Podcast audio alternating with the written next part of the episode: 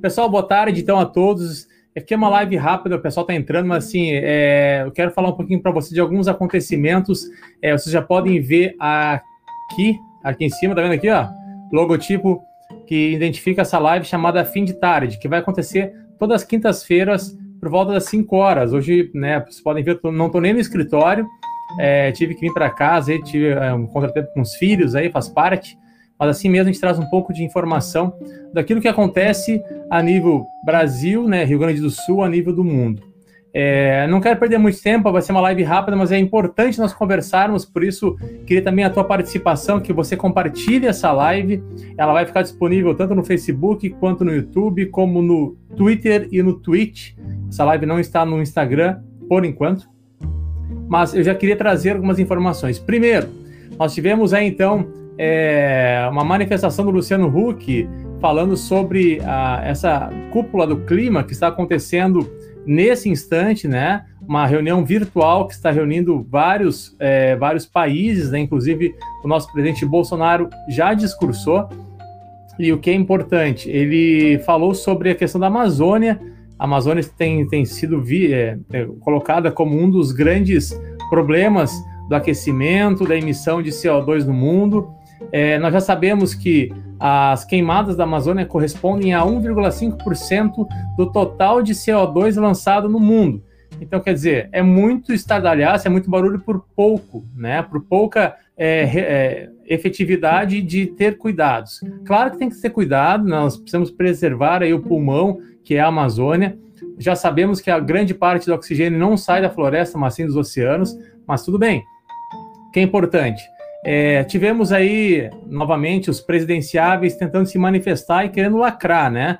Um deles é Luciano Huck, que fez uma postagem no seu Twitter, eu nem, nem, nem printei aqui a postagem dele, mas ele falou sobre a questão da, de nós se atentarmos e cuidarmos das nossas é, naturezas, né? Das, nossos, das nossas riquezas é, naturais que temos, e ela deve ser preservada, diz lá o, o Tucano Huck.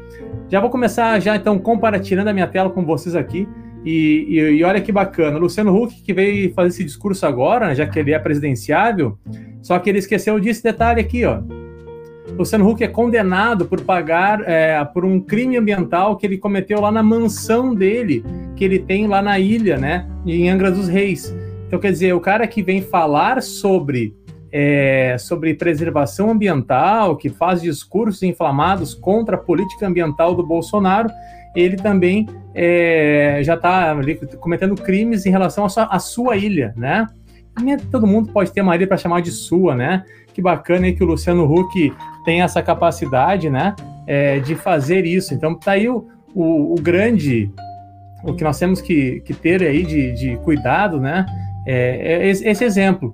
Luciano Huck, um grande, né, um grande, um futuro presidenciável aí, trazendo essa verdadeira hipocrisia. Esse, esse fato foi em 2017, só que a internet não perdoa, né? Como diz já aí, pessoal, a Paula Marisa diz, né? Quem perdoa é Deus, né? A internet não perdoa. Então tá aí a hipocrisia escancarada do Luciano Huck. Outra informação, aí o print da tela é, é uma requisição, isso aí tá meio ruim de ler, mas o que acontece? O governador, tá? O governador da Bahia, ele requisitou por, por uma fez uma requisição administrativa, tá? Em uma concessionária de veículos. O que, que ele fez? Ele requisitou para uso para é, é, aí o, essa pandemia, né? Para, para, para auxílio nas, na, na pandemia, ele requisitou uh, carros. Ele chegou numa concessionária, deu um canetaço e ele pegou oito carros dessa concessionária, tá? Para utilizar na pandemia. Isso é o quê? Né? Isso é, é, coisa do Bolsonaro? Não, né? Isso é ditadura de partidos de esquerda, né? Que é, vem nessa forma autoritária querer aí é, retirar bens da iniciativa privada. Tá aqui um termo de requisição de bens, tá? De uma concessionária chamada Eu Nova Veículos. Isso foi agora, né? Foi dia 19 de abril. Então a gente vê que eles estão realmente é, sem freio, né? Toda hora freando aí o nosso governo do Bolsonaro. Mas os governadores, esses ditadores que nós temos, né? Esses é, principiantes de ditadores, eles realmente estão liberados. Eles fazem o que querem, Eles tomam as, as medidas que acham necessárias e não tem ninguém para barrar para dizer que eles estão errados. É uma, uma verdadeira hipocrisia, mas nós temos que ficar cuidando.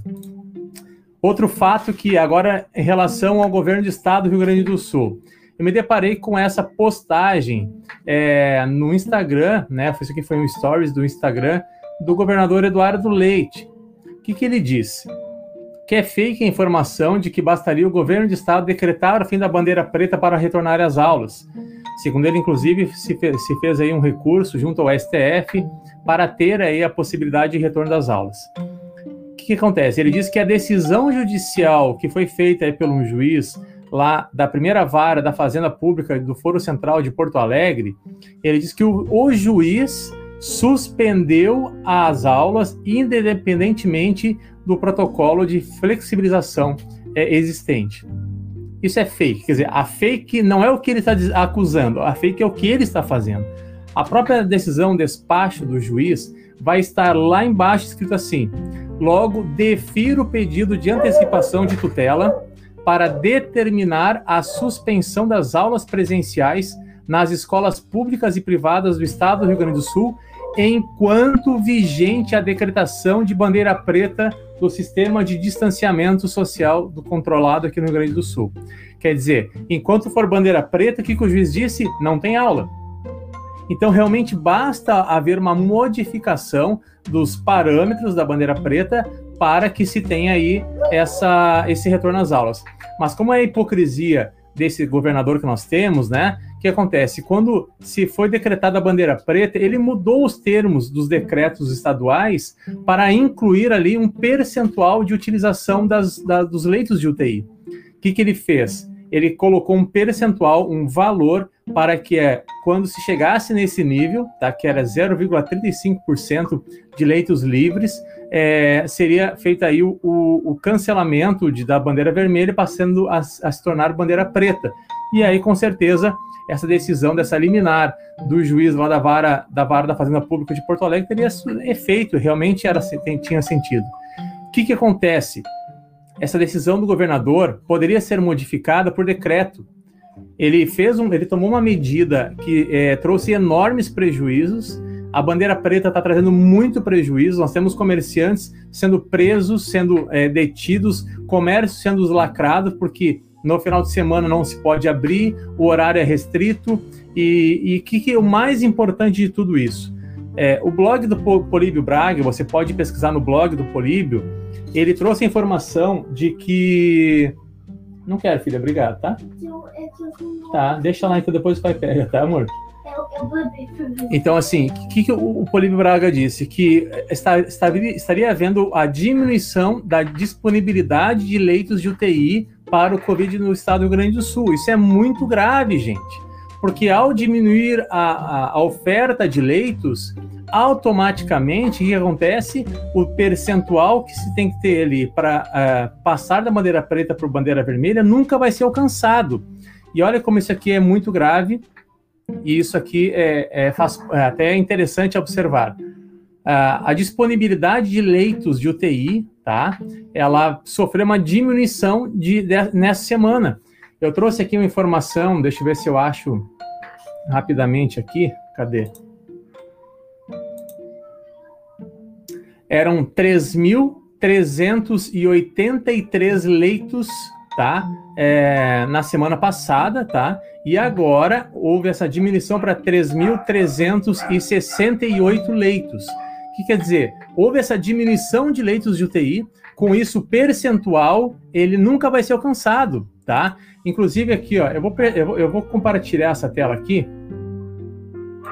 Não era para fazer isso, mas eu vou compartilhar uma outra tela. Vocês podem ver as crianças, eu estou em casa, tá, gente? Ela vai ficar marcada aqui essa live depois. Vocês me perdoem. Vê se eu consigo aqui.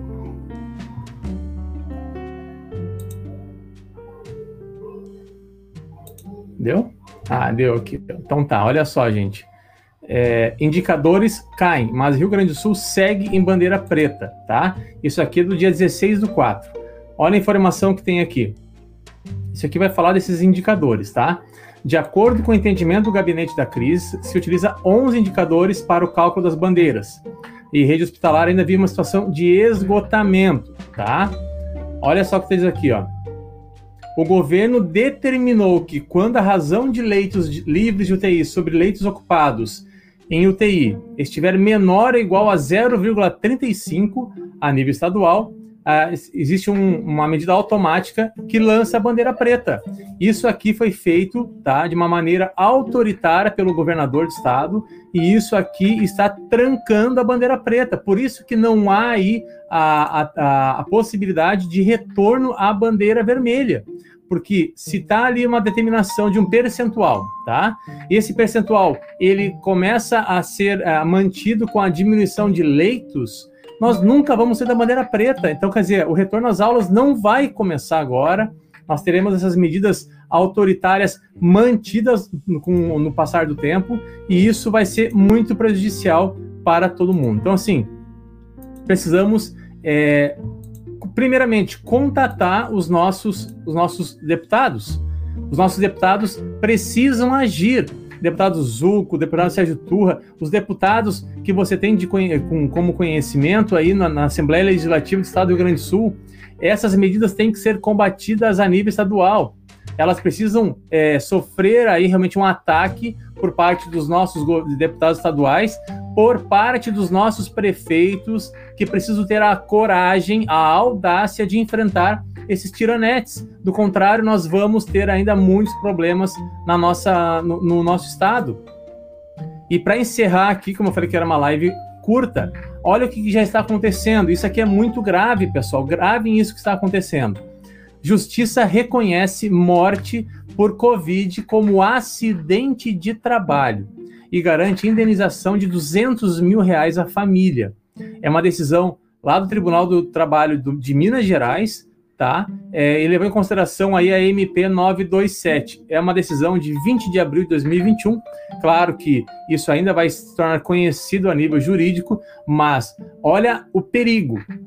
Nós temos inúmeras empresas, nós temos comércio. Imagina se é, um, um funcionário, um colaborador de uma empresa alega que contraiu Covid trabalhando vai se ter ali, então, como acidente de trabalho, a morte, digamos, que pode vir a, a, a, a decorrer dessa, desse, dessa contaminação, vai ser compreendida como acidente de trabalho. Quer dizer, ele contraiu no trabalho, isso gerou a ele a morte e o dever de indenizar da empresa. Agora, pega uma empresa de pequeno, médio porte, é a falência. Pega uma empresa de grande porte, é, é, o decreto da falência também, porque a, quantas pessoas podem vir a pegar vírus é, intencionalmente, para causar aí talvez uma busca de indenização. Foi 200 mil porque houve a morte. Mas se houve aí é, um problema pulmonar que vai ser mantido, ou, uma, ou uma, uma sequela que fique do Covid, nós sabemos que o Covid está gerando sequelas. O que, que vai acontecer? Nós temos que lutar contra isso, gente. Não dá mais para suportar esse tipo de autoritarismo que estamos enfrentando nesse vírus político que estamos enfrentando, porque nós vamos sofrer muito ainda. A censura já começou. Por que, que eu estou fazendo esses vídeos? E, e assim, eu convido a todos a fazerem seus vídeos, a lançarem na internet. Porque a censura às grandes eh, plataformas, que as grandes plataformas estão fazendo aos produtores de conteúdo, ela está grande, está, está cada vez maior. Tivemos essa semana um, um, Deixa eu até parar aqui agora de. de tivemos essa semana a o YouTube retirou da, da, sua plataforma um vídeo do presidente da República, Jair Messias Bolsonaro, que falava sobre o tratamento imediato, sobre os medicamentos. Lá, um vídeo lá de janeiro, o YouTube simplesmente tirou do ar. Então, assim, isso é autoritarismo. Nós estamos enfrentando uns sérios problemas. O vídeo poderia falar outras situações que estão acontecendo, mas como hoje é um vídeo curto, já estou aí com 15 minutos, eu quero que você compartilhe esse vídeo para também chegar a mais pessoas, porque assim nós podemos fazer realmente a mudança. Paulo Mesquita vai falar: está se arrastando a tempo essa condenação do Hulk, que é nada até agora. Pois é, né, Paulo? Por que será, né? É, isso, é, isso é porque quem tem poder manda na política, né? E manda também no judiciário. Um abraço agora que eu descobri que o tio Joey aqui é o, é o David Logan. Um abraço para o David Logan. E a Célia Goulart, um abraço também. Obrigado aí, estamos juntos. Tá bom, gente? Então, assim, compartilhe essa live, né? Hoje estou aqui improvisado, mas eu precisava falar isso para vocês, isso é urgente, tá? Esses níveis de, de ocupação de leitos de UTI não vão cair e não caindo a bandeira preta vai permanecer. A restrição de comércio vai ser mantida, tá? As aulas não vão retornar nem no sistema híbrido e assim nós vamos ter um colapso na economia logo em seguida, porque não tem como suportar mais muito tempo é, essa pandemia e tudo que, tá, que decorre realmente da falta de emprego, né? Que o desemprego causa depressão, muitos problemas de saúde, muitos problemas é, psicológicos, e essa doença já deu o que tinha que dar. Eu acho que ela é um vírus. É, nós estamos vivendo agora uma situação política, e isso só vai ter fim, talvez, nas eleições de 2022. Então, nós temos que fazer a nossa parte para que esse vírus não se alastre, principalmente no nosso meio social, na nossa economia, tá bom? Claro que vidas são importantes e vidas importam, todas elas importam, mas nós precisamos também lutar para que saúde e economia caminhem juntos. Fizemos uma live essa semana no Contraponto com o presidente da ACIO de Osório. Se você não viu, olha lá. E ele fala da importância e o trabalho que a ACIO, a Associação Comercial, faz junto ao hospital. Então vamos lutar para que realmente nós tenhamos essa mudança a partir de Osório, Rio Grande do Sul, no Brasil e no mundo. Tá? Do contrário, nós vamos ver aí essa, esses globalistas, esse pessoal aí que quer realmente voltar ao poder e vai dizer o José Dirceu, né?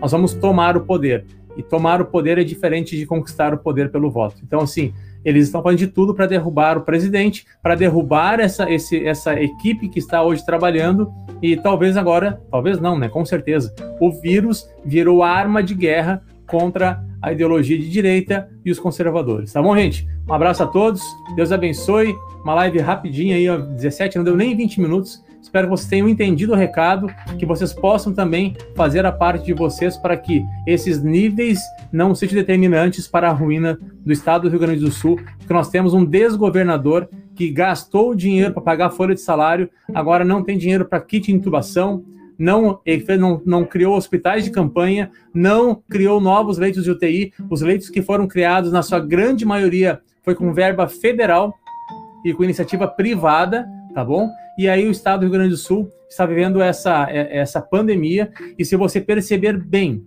os piores níveis são de governadores, principalmente do PSDB, tá? E de governadores que estão se tentando buscar a eleição em 2022. São Paulo virou uma catástrofe, né? O que o Dória está fazendo, tá? E agora o Rio Grande do Sul sofre com, também com o Eduardo Leite. Não podemos mais permitir isso. Faça a parte, compartilhe o vídeo e até a próxima, se Deus quiser. O meu cachorro passando lá atrás, ó. Tchau.